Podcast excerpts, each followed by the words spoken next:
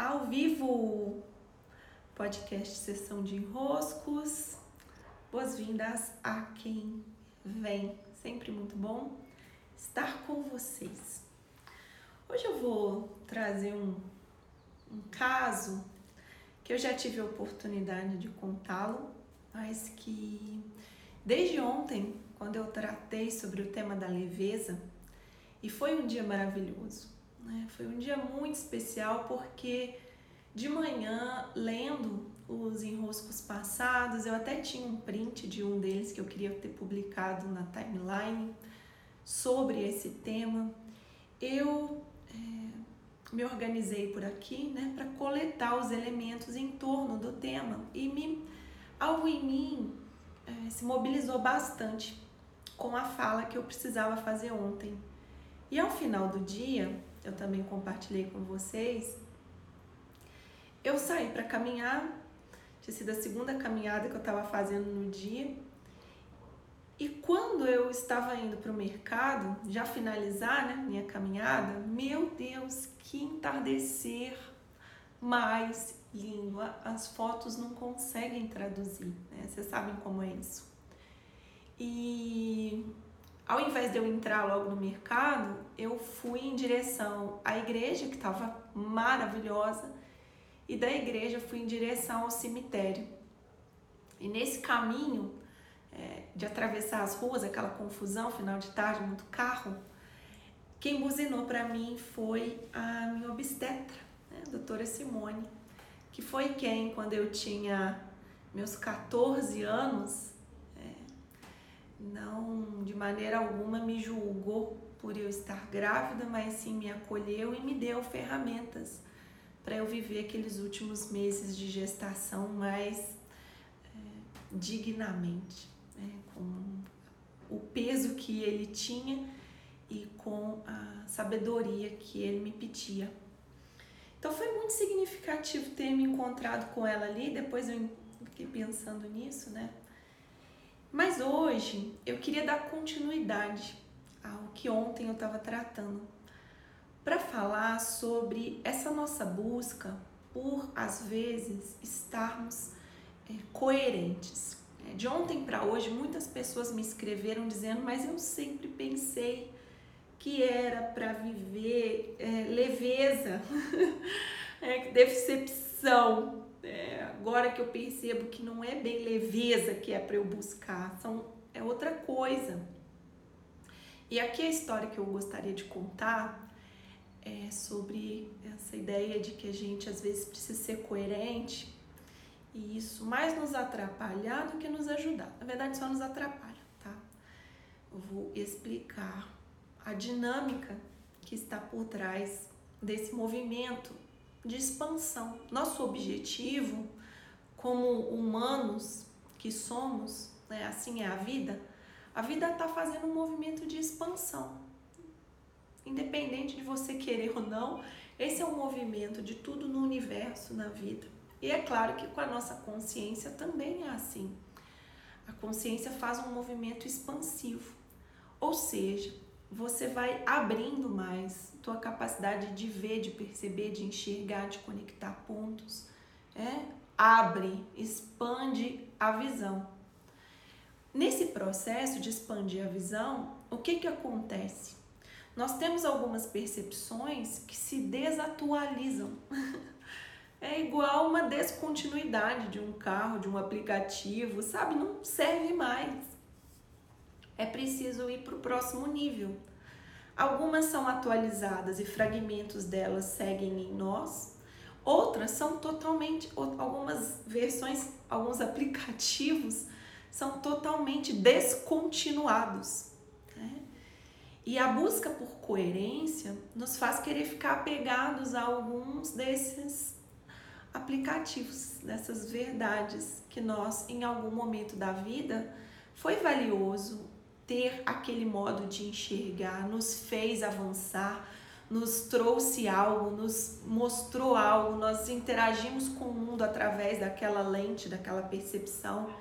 E em outros momentos não é mais, né? É igual um Orkut da vida. Em algum momento era legal aquele Orkut, né? Deixava lá o depoimento, tinha aquelas páginas pra gente seguir, sabe? Hoje não faz sentido mais. é coisa tão de antigamente, né? Você precisa abrir mão para seguir a sua vida, para seguir em frente, para seguir num movimento de expansão. E aí eu vivi isso muito claramente numa situação em que, estando em Manaus, essa, essa situação tem dois lances. Estando em Manaus, um grande amigo, Herbert, ele me apresentou uma teoria que se chama viver de luz. Eu já contei isso para vocês em outra situação. Esse viver de luz é, é um é um é uma prática em que é possível não se alimentar tá? e viver de luz mesmo melhor do que planta. Só brincar, falando, mas vai virar planta, faz fotossíntese? Não, é melhor que planta, né? A glândula pineal, ela é capaz de produzir alimento. Não só alimento, mas também água. Né? E algumas pessoas vivem assim no mundo, passam anos sem comer. Já tem estudos com, com essas pessoas, elas já foram para as universidades para serem estudadas, ver o que, que acontece e na época, isso 2011, eu fiquei assim, meu Deus, eu não acredito que isso existe. Né? Chegou para mim naquele momento uma verdade maior do que a que eu tinha. Eu fiquei, ah, não é possível. Né? A medicina diz que depois de quatro dias sem beber água a gente morre. E não morre. Né? Se formos capazes de sintetizar é, a partir de outro lugar. Pois bem, né, aqui no, o caso não é o viver de luz, aqui o caso é a verdade que tinha me chegado. Eu fiquei, ah, então eu vou querer né, aprender sobre isso. E foi o que eu fiz.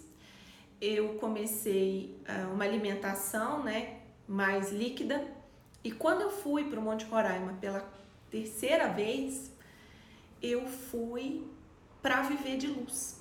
Né? Eu fui, conversei com o guia, falei com o guia, Falei que quando eu fosse, eles já me conheciam, né? Então falei como que eu ia fazer. Não ia ficar sem beber água, também achei que era demais, mas eu não ia comer.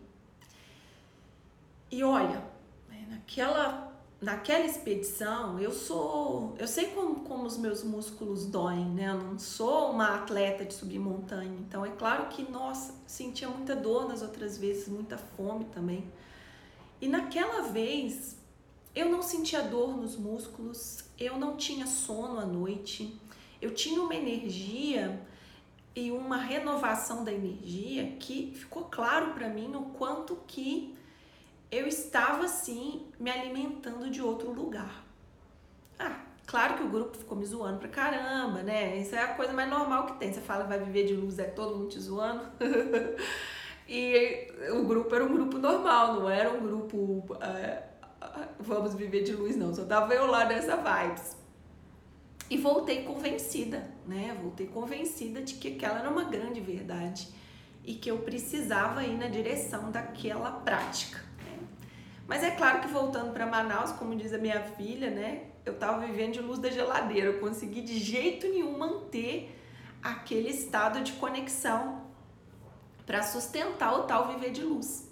E fiquei com essa demanda tenho que viver de luz, eu tenho que viver de luz, eu tenho que viver de luz. E aí, nesse momento, é, passaram, sei lá, uns 3, 4 anos, eu tenho que viver de luz, eu tenho que viver de luz. Nesse momento, eu, eu me dei conta é, que eu precisava ir a uma palestra que teria do Oberon que é o cara do Brasil que viveu de luz sei lá quanto tempo, né? Viveu de luz anos e anos e anos e anos. E eu fui com a esperança do Oberon me dizer alguma coisa assim, sabe, que ia renovar em mim aquela minha busca por viver de luz, que eu ia conseguir finalmente viver de luz. Cheguei lá, sentei, né? Sentei lá, mas num lugar assim, bem estratégico para eu poder ver, ouvir com tranquilidade. Oi, Clarinha. Pode descer, Clarinha, depois eu vou, tá? Se não der para me esperar, depois eu vou no meio da live. Tô ao vivo aqui, ó. Filhos, tá vendo? O peso da existência, o peso de, da maternidade. E aí, pronto, né? O que aconteceu foi que Sentei lá, Oberon, o que, ele vai dizer, o que ele vai dizer. E aí começou. E o Oberon contando como que nos últimos anos da vida dele, isso era 2017, ele tinha percebido que sim, que o viver de luz trazia uma grande conexão, mas que nesta vida, nesta existência, nesse plano em que estamos um a conviver com o outro, é, a grande dificuldade não era viver de luz. A grande dificuldade e o grande desafio e o grande feito é aprendermos a conviver com a comida. Eu fiquei. Aí ele disse: Porque eu escrevi livros, é, indiquei esse caminho, mas quando uma verdade maior chega para nós, isso ele dizendo, palavras dele, quando uma verdade maior chega para nós, nós imediatamente abrimos mão da verdade que tínhamos até ali.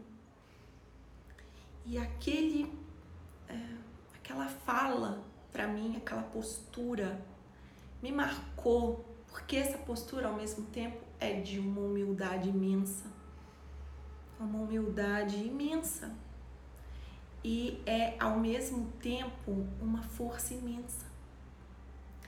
Porque nós não estamos mais trabalhando para ser coerente com as verdades que naquele momento passou, passaram por nós. Mas nós estamos em coerência com a nossa expansão. O grande objetivo é passarmos de nível, sermos seres amanhã melhores do que somos hoje. Não melhores que os outros, melhores do que eu sou hoje. Então, desde lá, né, Desde lá eu ajustei totalmente essa minha postura. Né? Eu sou. Eu não sou fiel às verdades. As verdades elas servem para um determinado trecho do caminho. Assim que uma verdade maior me chega, eu solto imediatamente a verdade que eu tinha. Eu solto. E assim eu posso seguir em compromisso com a minha expansão. É. E assim foi sobre a leveza. É claro que por muitos e muito, muitos anos, não sei quantos, é, a leveza foi algo que eu fiquei ali colocando nas minhas listas de ano novo, que seja um ano com mais leveza. Até que num determinado momento, meu Deus, mas isso aqui está atrapalhando, isso aqui não está ajudando. Essa busca aqui, ela ela não coincide com quando eu olho para minha vida e vejo que, que o que teve de significado não foi leve. O que teve de significado foi pesado. E que a leveza é consequência de eu ter enfrentado o que é pesado, de eu ter me deparado, de eu ter olhado, de eu ter vivenciado o que a, a densidade da vida, que é ser mãe com 14 anos, que é assumir meu trabalho, quantas horas, né, de trabalho todos os dias quem olha fica, que trabalho leve. Eu quero cansar essa leveza, tá? Quero cansar essa leveza. Tá, mas meu filho, trabalhando. A leveza é consequência de um trabalho bem feito. É? A leveza no final dos nossos dias vai vir como consequência de termos vivido a vida com a densidade que ela pede. Aí sim, tem a hora da leveza como consequência, não como busca essa verdade foi aqui ontem, né, trazendo no podcast de ontem, eu trouxe aqui um a soltar, né, a soltar. E isso que a Dani Morreal está trazendo aqui é perfeito, ó. A leveza pode ser artifício do ego, é artifício do ego, é artifício do ego. Pra gente não olhar, pra gente não enfrentar, pra gente achar que transcendeu. Ai, eu transcendi, tô leve falar um palavrão, né? Tá leve nada. É, tá escapando, tá suando como leve. E sim, em alguns momentos, nós vamos experimentar leveza como consequência. É, como consequência. E a, a Dani completou aqui bem lindo. Precisamos abraçar nosso ego. Um peso segura o balão para não voar. É. O peso da existência E todas as dificuldades que nós passamos, como diz minha amiga Thaís, né? Descascando um abacaxi por dia, a gente comprava um monte de abacaxi daqueles pequenininhos lá em Manaus, era dar para descascar abacaxi a semana inteira. É, matando um leão por dia, não tem como não, não vivenciar a vida assim, com o peso que ela tem. Ela tem, ela é densa, a matéria é densa. Com isso, nós ajustamos a nossa postura. É, porque uma verdade maior chegou. Porque uma verdade maior chegou. É isso. Então, minha filha já foi, né? Eu iria de carona para casa dos meus pais com o meu tio. Perdi a carona para fazer essa live. Vou chamar um Uber. Espero que aproveitem essa oportunidade de ajustes e expansão também aqui para mim. Mesma coisa Estamos aí lidando com os nossos enroscos humanamente, humanamente disponível a todos nós do mesmo jeito. Grande beijo, cuidem-se.